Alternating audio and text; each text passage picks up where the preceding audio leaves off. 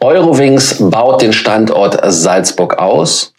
Man fliegt mit Eurowings Discover von München aus auf die Malediven. Austrian Airlines bekommt endlich Airbus A320 Neo, Nagel neu. Und die Star Alliance Lounge in Los Angeles kann gegen Geld betreten werden.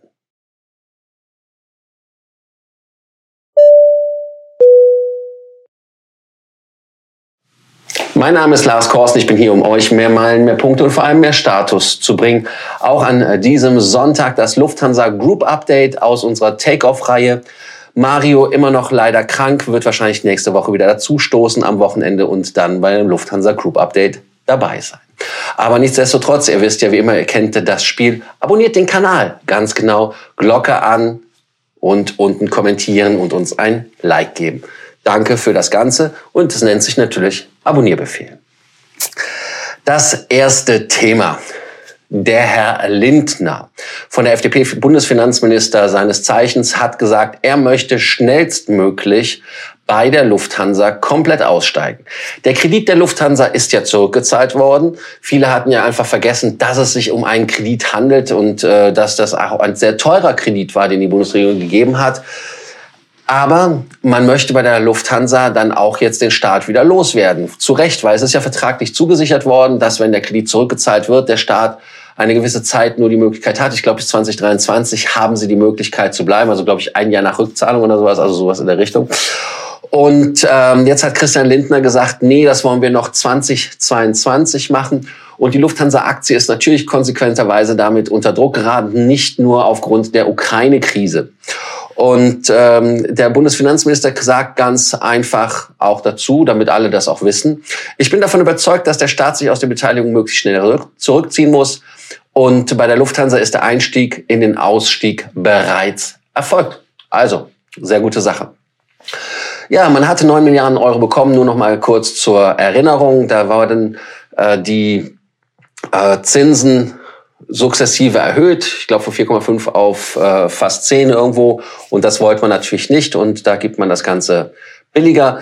Und man hat dann auch 20 Prozent an der Lufthansa bekommen. Die waren 300 Millionen wert. Und äh, man hat dann die ersten 5% Paket stieß die Deutsche Finanzagentur schon im August und September 2021 ab.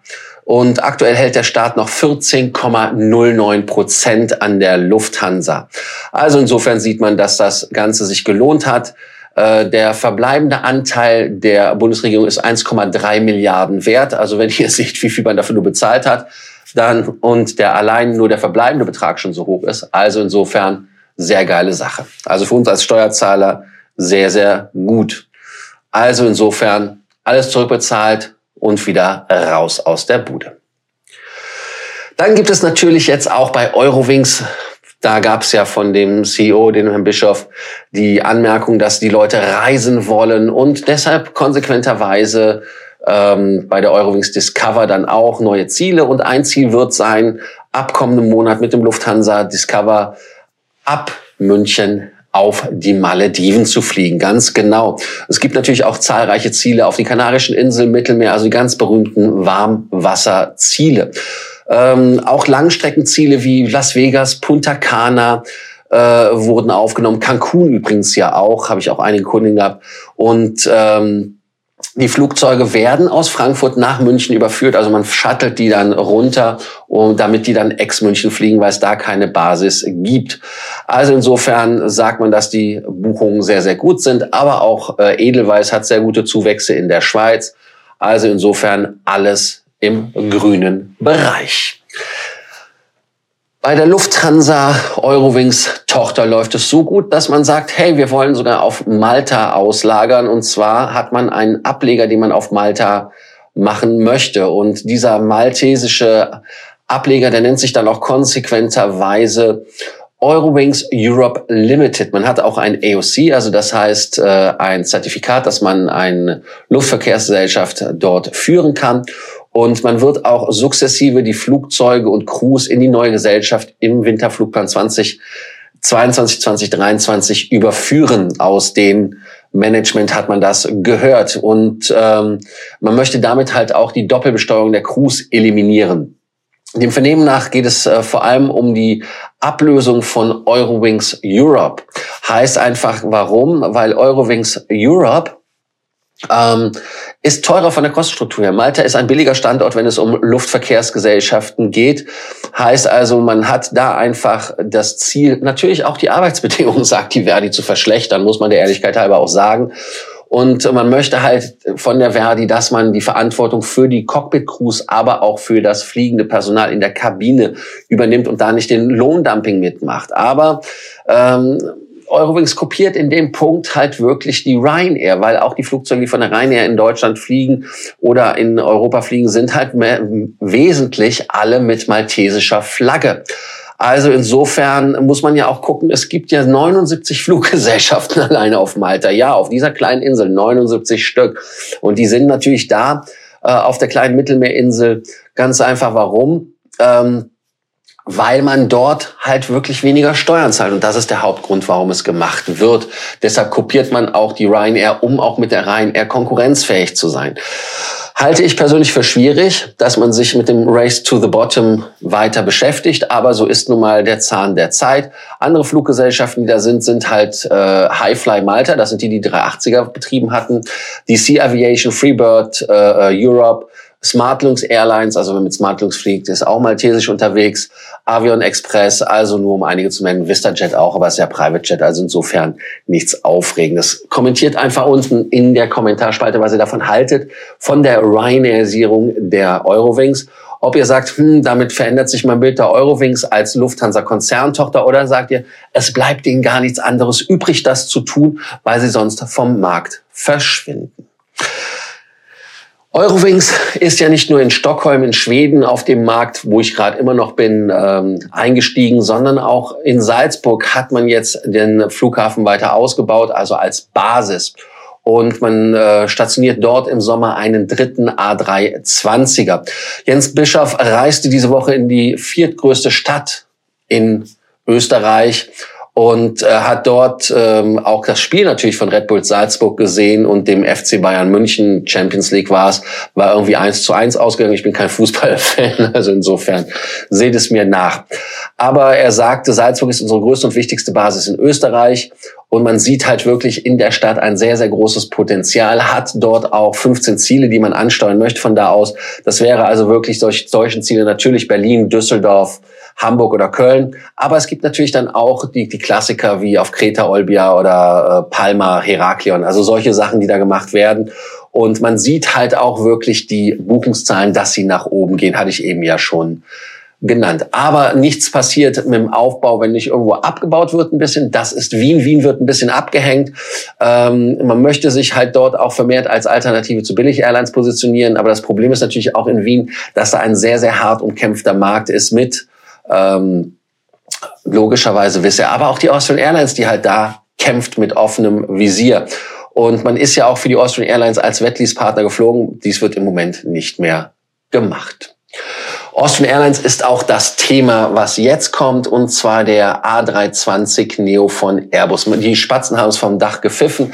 Es war ja nur so eine Möglichkeit, eine Scheißhausparole, wie das so schön heißt.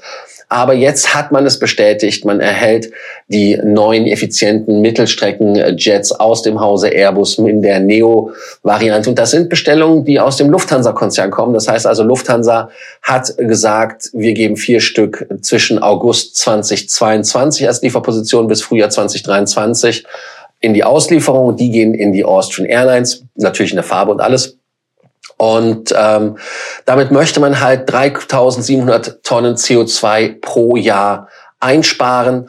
Und natürlich der Einsatz moderner treibstoffeffizienter Flugzeuge neben dem Einsatz nachhaltiger Treibstoff ist der größte Hebel, um unsere ambitionierten Klimaziele zu erreichen. So sagte es der Herr Scortino Francesco, CEO, Chief Operating Officer der Austrian Airlines, der da die Stellung hält zusammen mit seinem Kollegen, bis Annette Mann aus Frankfurt ja, vom Lufthansa-Konzern in Wien das Ruder übernimmt. Und was auch eine Neuerung ist, dadurch, dass die bei der Austrian Airlines so alte A320er haben, werden das die ersten sein, die die sogenannte Airspace-Kabine haben. Also die größeren Bins, ganz genau für uns ganz, ganz wichtig, wenn wir in der Kabine sind, dass man ähm, dort 60 Prozent mehr Platz hat über den Köpfen, wo man seine Koffer reintun kann. Und natürlich Gut, das Licht, ich weiß es jetzt. Ich, was ist eure Meinung zu diesem äh, Lichtspiel, dass man dort dem Biorhythmus irgendwie noch ein bisschen ein Schnippchen schlagen kann? Also insofern ist das für euch ein Thema oder sagt ihr einfach, hey, die Binze geil. Ähm, ich finde auch den Sound der A320er Liebtriebwerke geil. Also insofern, was ist eure Meinung dazu? Auch hier wieder einfach kommentieren. Soll ich kommentier viel, viel sagen? Und natürlich ein Grund, was gut ist für die Austrian Airlines. Man kann so gegen die Konkurrenz anstinken mit Wizz und so weiter, die halt alle wirklich neuere Jets haben. Ja, ähm, wer auch Hilfe wieder aus äh, der Nachbarschaft braucht, ist die Swiss Airlines und zwar von der Helvetic. Äh, man hatte während der Corona-Krise die Zusammenarbeit der Helvetica und der ähm, Swiss etwas reduziert. Warum? Ganz einfach, weil es halt wirklich ich will nicht sagen Stress war, aber man braucht es einfach nicht. Und jetzt aber, wo man äh, wieder die Verkleinerung der Flotte um 15 Prozent ähm, eingeläutet hatte bei Swiss und auch personallos geworden ist und zwischendurch ja auch Personal wieder brauchte und dann angeklopft hat bei Leuten, die man entlassen hat und so weiter. Ihr wisst, ihr kennt das Spiel ja. Ähm, hatte die Swiss auch nur noch vier Flugzeuge von der Helvetica im Einsatz. Aber jetzt sollen auch die größeren 195 E2 kommen, also die wirklich das Neueste vom Neuesten, was die Helvetica hat.